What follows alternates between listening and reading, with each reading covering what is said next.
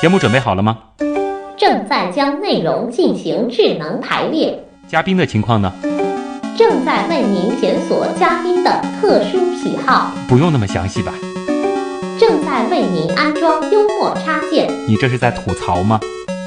正在为您更换全部文字素材，正在删除您的幽默基因，已将节目专业程度调低到百分之三十五。好了好了，马上开始节目吧。正在为您开启极客秀。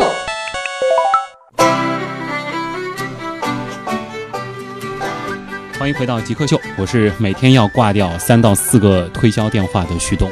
大家好，我是金子，我就是那个曾经每天要打五六百通陌生电话的金子。今天我们请到的是一位营销即可销售达人金子啊。其实你的个人经历，我觉得也是比较有意思的。呃，你最早是从事一个什么样的职业？最早我是做秘书的，做秘书，对，做文书工作的。嗯。嗯，怎么会转行成销售呢？我认为我的性格是内向的，嗯。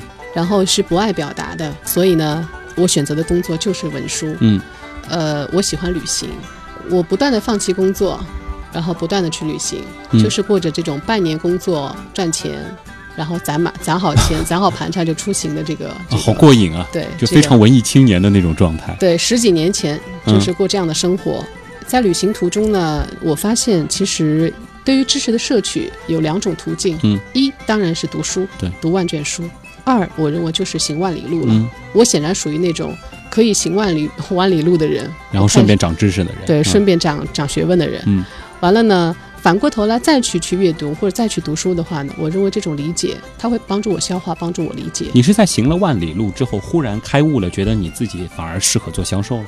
呃，我是在行走了万里路之后，遇到了一些很好玩的人，嗯或者有些很好玩的经历，才让我走上了这条道路。嗯呃，譬如说在旅行的过程当中，我随便 share 一段我做银行的这个工作经历吧。啊我在零三年 SARS 那一年辞掉了工作，嗯带着我的狗，带着我春夏的这个就是细软嗯衣服，带着我的书。我就去了厦门，我决定在厦门定居。我把上海的房子退掉，把上海这边的家具全送人了，包括我冬秋冬的衣服都送了人。呃，就毅然决然地踏上了去厦门旅行的这个道路。一次说走就走的搬家。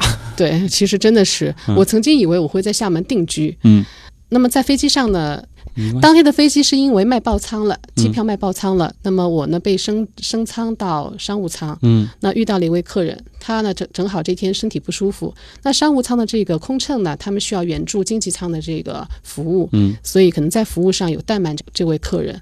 那我有帮他去做一些衔接和联络的工作。嗯那么这位乘客他非常感激我，开始跟我聊天，问我为什么去厦门，嗯呃，问我去厦门做什么。我说我打算去厦门旅行，嗯，或者可能今后就定居了，嗯，但是我可能会回上海探亲或者出差，嗯。这位乘客说，希望你有机会回上海的时候给我打个电话，就写了一张纸条给我。那么当我结束了厦门的整个行程，回到上海之后，这已经是半年后了，这应该是十个月之后了，十个月之后。对。嗯。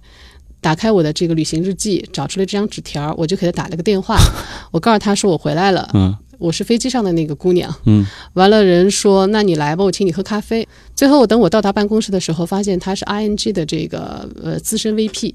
那么他有问我你想做什么呢？接下去你有怎么打算呢？你还会不会再去背起包去旅行呢？嗯我说一切都没定呢。我说我不知道，我很茫然。我已经没有了任何的基础，社会基础、呃人人与人脉基础等等等，我什么都没有了，嗯所以我也不知道我应该做什么。那么他说你或者试试做银行吧。那我认为他是一个很厉害的资深 VP，嗯。所以他认为我有很好的潜质，那一定我就是有的，所以我就不想浪费这个潜质，那就随便试一下好了。所以你就去了他的公司，没有，啊？他没有帮我，他只是推荐你去做银行。他只是提议我可以是尝试的去做银行而已，仅此。那么这位朋友后边有没有在你的这个职业发展道路上帮到你呢？呃，他有关注我嗯，but 没有任何帮助过我。啊，我还以为这个故事可以总结为坐飞机要坐头等舱呢，只是说他是在你的这个生命当中，你的某一段给你指了一条路灯塔，啊，对灯塔。对。但是后面的这个银行的工作经历是对你现在的这个状态有很大的影响吗？呃，非常非常大的影响，嗯我非常感激那段工作经历，它让我从非常非常低的这个低谷，嗯然后到也曾经拥有过非常好的这个被注目的销售成绩，嗯，所以我非常感激那段经历。那你在银行是也是做销售，对，是的，嗯呃，其实就是当初的外资银行卖理财产品的那一批人。呃说实话呢，当时我前三个月的业绩几乎是挂零的，嗯我也曾经快没有信心了，嗯快崩溃了。但是，呃，销售是需要积累的，嗯呃，它也需要点运气，呃，所以我感激上天 给了我不错的运气。所以可能在那一两年里，包括你的人的一个状态，你的一个社会的地位，包括你的这个经济的一个保有量吧，呃，其实都是得到了一个极快的发展。呃非常非常迅速，嗯，这个故事还是告诉我们，坐飞机要想办法去头等舱，最好是看头等舱有没有身体不舒服的人。这不是。当然是开个玩笑啊，但是说实话，其实，在关键的时候听一些比较有资历的朋友的建议，还是非常有必要的。对，要听别人的话。嗯，所以说你是很感谢这样一段经历的。那从这个外资银行出来之后，你就踏上了一个呃，可以说是的独立销售人吗？或者说是呃，你会不时的依然是处在一个换工作的状态，但是卖的东西是越来越高大上了。对，是的，最后离开银行就就去卖房子去了。嗯啊、那是因为有共性，客户的属性有共性，呃，都是有钱人，嗯然后都有投资的这个这个标签，所以就就去卖了房子。嗯，卖的东西就越来越大。对，卖的东西真的就是越来越大了。我们回到这个销售的一些比较细节的地方，其实，在前面的这个我们有一个模拟销售的这个环节，其实你也呃，其实带到了一一句话，就是说，呃，销售人员其实都会有一些察言观色的能力，是，在这儿能和大家说一些吗？比如说你自己看一个人，你是怎么样去判断他是否是你的销售目标的？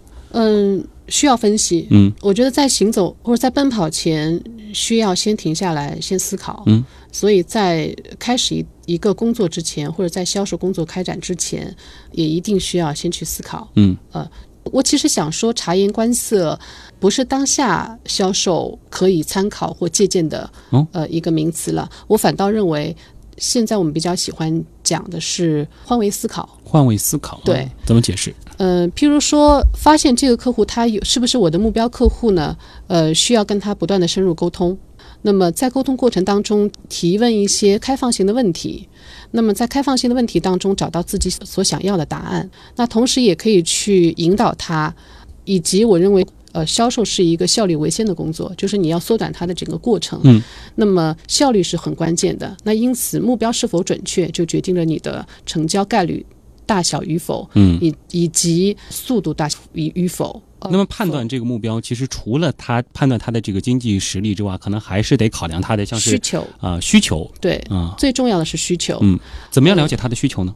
我好，我还是随便举个例子好了。讲到需求这个问题，很多年前，我的一个朋友，他的家庭是教师家庭，整个家庭收入其实水平没有特别高，但是他的母亲却在十几二十年前花了好几十万，从德国进口了一台净水设备回到家里。哇，只是一个教师家庭，嗯，这笔钱对于他们来说是非常非常大的一笔开销的。感觉是一个不可思议的行为。是，我认为这是不太理，至少我当时认为那是非常不理性的一个行为。是，但是他们有这个需求，嗯因为我朋友他的这个父母亲呢，非常注意身体健康，嗯他们非常关爱自己的身体。那么他们认为水质是影响生活品质的一个很重要的元素，他们要改善。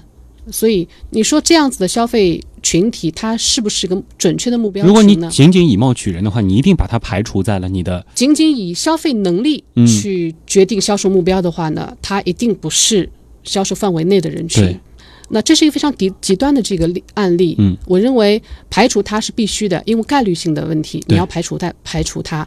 但是当下社会讲的更多的是叫做去找需求，也就意味着不再以消费能力去界定产品销售，而是以产品需求在哪里，客户需求在哪里，我去营造一个良好的销售氛围，那么让他们构建一个好的这个对话环境，嗯最后使得他们能够非常通达的了解到这个产品产品的讯息，最后使得他们下单来购买。嗯，那么营造一个氛围。对，所以营销营销，我觉得营为先，就是营造一个氛围为先，销的话呢，其实是后面的事情。嗯嗯呃，其实我看了一下，呃，金子现在在从事的一些事儿里边儿有一个东西，好像和你之前卖的一些东西不太一样。你比如说像游艇啊、私人飞机啊这些东西都是比较大件儿的，但是你卖的一个小件儿，但是我感觉好像它也挺贵的，叫宝石画。嗯哼。呃，这是一个什么东西？嗯，宝石画呢，其实它在朝鲜被称之为千年宝石画。这个呢，这种画种、这种艺术形式是由朝鲜的万寿台创作社宝石画团嗯他们创作完成的。那宝石画呢？全球范围内其实有很多品种的宝石画，嗯譬如泰国、缅甸、越南以及中国，嗯其实都有。那么朝鲜的这个千年宝石画，它是最为特别、最为不一样的。为什么呢？它是用纯天然的宝石和矿石研磨成颗粒，最后呢，再把这些颗粒铺设在画布上的一种艺术哦呈现形式。所以说，在这样子的这个画上，你是看不到那种就是一大颗一大颗的这种非常璀璨的宝石的。它不是镶嵌啊啊、，它是铺设。嗯。完了之后，你在这个整个铺设完成之后的完成的作品上，你看到的是非常平滑的完整的画面。画面啊，，对，它没有凸起或者颗粒。嗯。啊、但事实上它是通过多层多层次的这个就是颗粒铺设完成的，嗯就是说把宝石磨成了粉，磨成了颗粒。磨成了颗粒。对啊，这的确是一个 想想就有点奢侈的事情啊。我们中国其实也有宝石画，嗯那么有一个画家叫耿江，他在新疆，呃，研究宝石画已经二十来年了。那么迄今为止，他能够创作的题材其实非常有限。嗯那主要原因是因为局限于它的这个原料，嗯因为到目前为止拿得出来的这个原料其实屈指可数，非常非常少，嗯，数量非常少。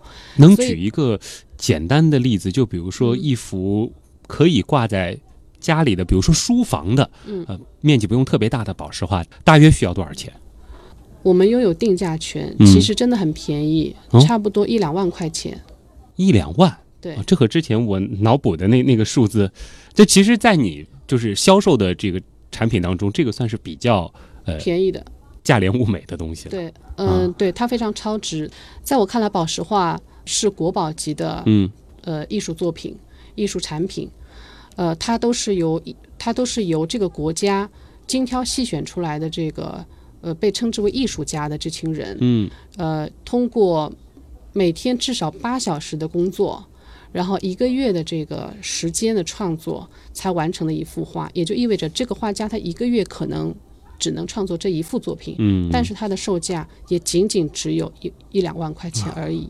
所以你的这段语言其实也是，如果说有客户呃向你询问这样一件产品的时候，你就会用这样子的呃一套说辞来说服他来购买这样的产品。呃，不完全，嗯还是要看客户需求，因为我们现在能够开发的这个宝石画的作品非常多，其中包括家具的这种装饰画，包括很多名家的这种高仿画，包括人物肖像定制，所以说，就是他有什么样的需求，也可以我们都可以帮他定制完成。嗯，，对，只是说可能想通过这样子的一个行为，同时再普及一下这种艺术形式。是，嗯。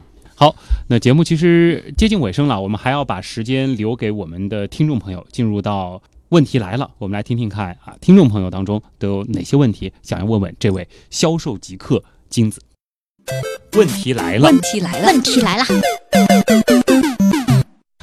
欢迎回来，这里是极客秀，我是旭东。今天我们请到的是一位销售极客金子，进入问题来了。金子，其实我们的听众朋友当中有很多的，其实他就是从事销售这样行业的。那么今天听到你要来，其实他们有很多问题想要请教你这位前辈啊。清楚，阿飞问了一个。我觉得可能对于做销售的人来说有点敏感的问题啊，他就说，有人说啊，销售行业是个没有技术含量、人人都能做的行业，你觉得呢？我很喜欢这个问题，嗯因为这也是我曾经想要问问的问题。其实现在我们定义销售这种销售行为呢，我们管它叫销售。嗯在非常很早期，很多年前叫推销员。对，推销员，其实推销员是是一个很 low 的名词，嗯它意味着重复，不断的重复，嗯不断的再重复。对，呃，做一件事情。那么销售行业是不是一个没有技术含量的工作呢？我认为是。真是，真是，销售是一个什么人都能做的工作，嗯随便什么人他都能做，但他需要具备几个素质，嗯，第一，他要勤奋；第二，他要勇敢、坚持；第三，他要爱思考。嗯，如果一个特特别勤奋的人去做一个销售工作的话呢，对于有些产品而言，无论怎样他都会成功。嗯，因为有机会成本，有概率，所以他会成功。但是只是在现在的竞争环境下，没有足够的时间给他，就是他的机会成本概率为零。嗯所以他没法做好这份工作。嗯，但是给他充分的时间，他能做。理论上就是说我推销的客户足够多，然后我对自己的这个产品足够了解，我准备足够充分，你总有一个概率是能够撞到那个呃对目标的销售客户，对的人，是你就能成功是啊、尤其是卖那些比较大宗产品的销售人员。这个呢，我觉得倒是有意义的。我当我刚刚在前面的问题里边，我加了一个冠词，嗯，叫做呃要要看产品。产品要看产品。对，其实销售它确实是一个能够磨练人意志的一份工作。嗯呃，只要你勤奋，只要你努力，只要你愿意思考、嗯爱学习，渐渐的，你的沟通技巧，你懂得换位思考了之后，你会找到属于你自己的那个客户群。我可以这样理解吗？嗯就是销售所谓的这个没有技术含量，是你进入这个行业之前，你不需要具备跟销售有关的技巧，但是你需要在你从事这个行业的过程当中，不断的总结，不断的去学习。对，提升你的这个技术。如果说你在这个过程当中提升不了自己，你就没办法成为一个成功的销售人。呃，是的，销售这个可介入的这个门槛是最低的。嗯，呃、所以它适合什么人？它适合所有人。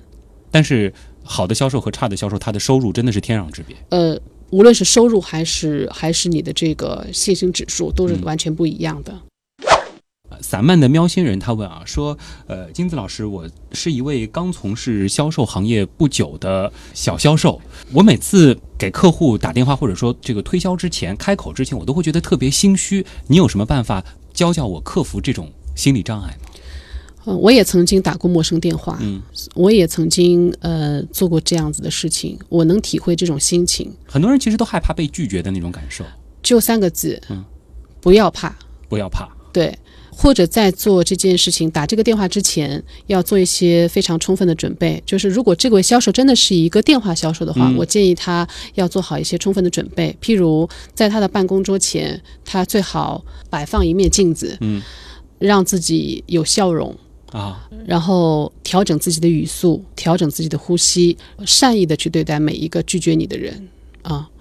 那我认为这个非常重要，就是心存善意是非常重要的事情但。其实有的时候，我在毅然决然的挂断那些向我推销的电话的同时，嗯我忽然想，他每天其实要听到五六百句、七八百句嗯，“谢谢，我不要”，或者直接就是说“不要烦我”，然后直接把电话挂掉，嗯这样子的这种拒绝，对于他来说，其实负面能量是很大的。是的，所以我认为，呃，每一个销售他自己应该要懂得思考，嗯就是要找到自己适合自己的销售方式。销售除了电话以外，还有其其他很多的渠道，你要理性分析，找到自己的客群，找到自己客群他的喜好，再去设计你的呃销售策略，不完全是打电话。当然，一个初初刚刚进入一销售行业的新人来说，可能呃打电话它的成本是最低的，嗯，但是我认为这是公司策略。当你的企业决策人认为这是一个劳命伤财的销售手段的话，他在调整的时候，那你的运气就来了。嗯，但是你要做好准备工作。对，安妮小主问说：“我每次做销售的时候，其实都会有这样一种纠结，就是因为我对自己的所销售的这个产品足够的了解，我知道它的优点和缺点，但是在向客户推销优点的时候，我是滔滔不绝的。但是，呃，其实我总会心里有一种愧疚，就是我觉得。”我向客户似乎隐瞒了一些他的缺点，或者说我把这些缺点包装的听上去不那么明显，但是其实对于他的内心来说，好像是挺纠结的。呃，请问金子怎么看待这样子的一种纠结？我认为要理性，要理性分析。没有百分之百完美的商品，嗯也没有百分之百完美的客户。你经历过这样的纠结吗？我经历过，我很能体会这种心情。我曾经离开过某个行业，就是因为这个觉得自己的这个 心情。随便举个例子啊，我是这样定义我之前的工作的。譬如在银行工作的时候，嗯我从来都不认为我是一个非常专业的金融行业从业人员，嗯因为我没有学过金融，我没有金融背景。那么，在一个没有金融背景的条件下，你在做一个金融产品的这个销售，显然你不专业。对。那么你面对的客户，他甚至他所了解到的一些投资产品，呃，以及他对投资收益的这个预期，要比你的预期要高出很多很多。嗯，那这个情况下怎么办呢？我觉得我应该找到方法了，就是我只定义我是这个银行当中端盘子的一个店小二。嗯，我是一个服务员，我服务的好了，大爷您赏我俩钱儿。然后呢，你认为我服务的特别好，下回你还来找我。你如果我服务的真的特别好，你下回还要带朋友一起推荐他们来找我。你把自己当做一个服务人员，是的哎，就是如果你是一个金融行业的这个从业人员，嗯那于是你所要去面对的问题就是投资收益、投资回报、投资风险，呃，投资产品种类，呃，等等等等等。但如果说你只定义是你是一个银行里边的这个服务人员的话呢，那是店大卖什么东西，客户你想要什么东西，我按照你想要的东西推荐给你，嗯，这就是完事儿了。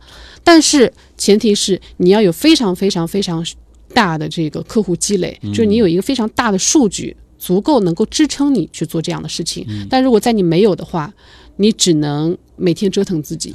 对，类展柜他问了这样一个问题，他说：“呃，我认识到一些比较好的销售人员，然后他相信金子也是这样一个人。呃，他之所以能够成功，是因为手上积累了一大波优质客户，这些客户会跟着这样子的好的销售走。你是怎么样维护和客户之间的关系的？用兴趣连接，嗯嗯，就是同好，你跟他有同样的喜好，他就会一直跟你有连接。嗯，就是你开始举的，比如说养狗、养马这样的例子。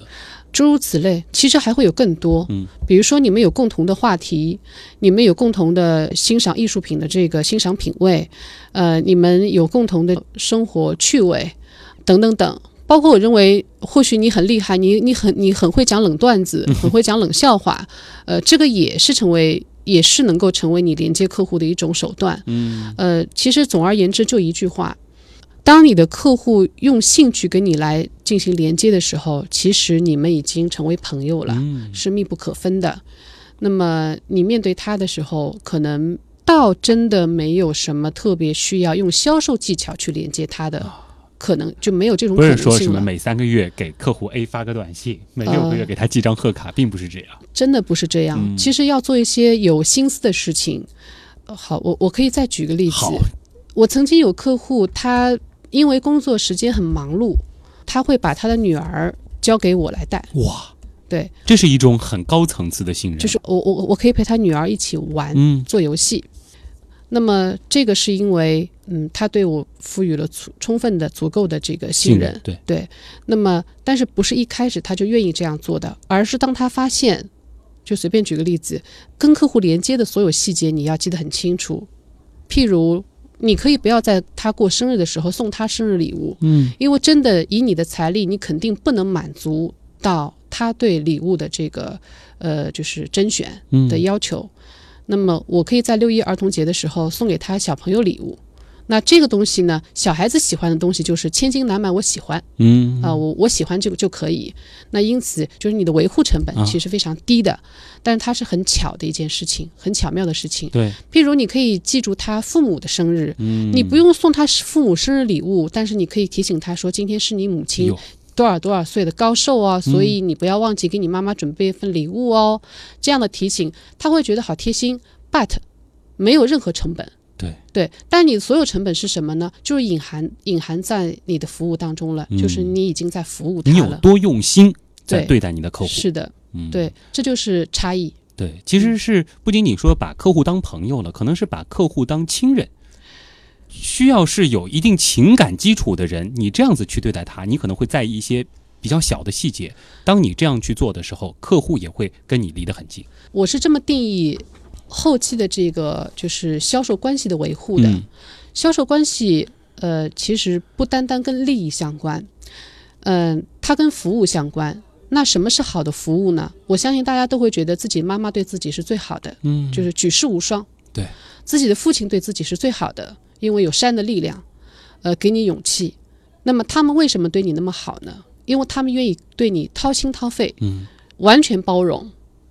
那么，如果你拿出这种掏心掏肺的这种服务态度，把客户或者把你的朋友当成是你的 baby，嗯你这样去对他的话，他自然会回报你。哇很受用的一堂课啊！不知道今天听了呃金子的 这堂课之后，有多少朋友想，哎，好像自己也可以去试试看销售这个行业了。那当然，其实听完今天这个课，因为我一开始给自己的一个定位是每天会挂掉三到四个销售电话的旭东。那其实我相信。听我们节目的朋友，每天也会接到类似这样的电话，我也会，你也会，可能每个人接到这样电话的时候，总是会有些烦的。但是换位思考，去想一想，可能这样一个人，他每天要面对五百甚至六百个拒绝的时候，我们不妨下次拒绝他们的时候，稍稍的友善一些。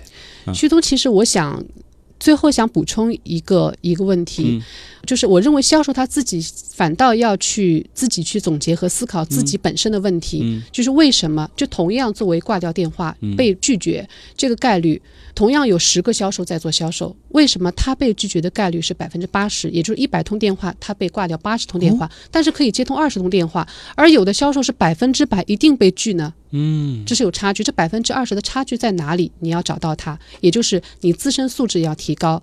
譬如说，你要做一个好的电话销售，你的个人素质表现在哪些方面？你的语言，嗯你的语言首先要过关，你的亲和力，就是你在打这这通电话之前，你有没有善意的，你有没有善良的这个善良的面对，嗯很重要。第三就是你的专业水平达不达标，嗯，你能不能够在六十秒或者在三十秒当中，把你所想要表达的东西讲得清楚明白？嗯，那么如果你都可以满足这些基本条件的话，我认为你会碰到一个很善意的客户，他会大大的去提高接通率，嗯，而去减少你的挂断率。太好了。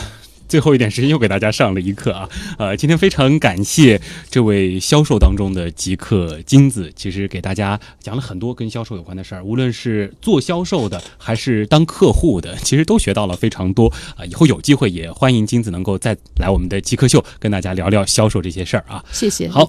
我是旭东，这里是极客秀，我们下周再见。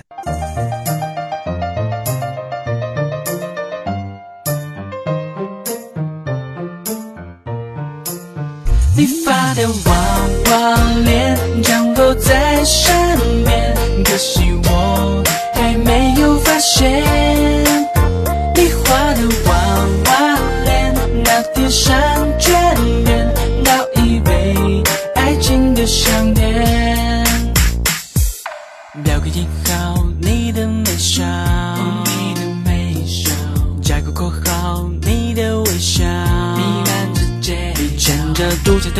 细细的卷发加一身洛丽塔，叫醒我口袋中的电话。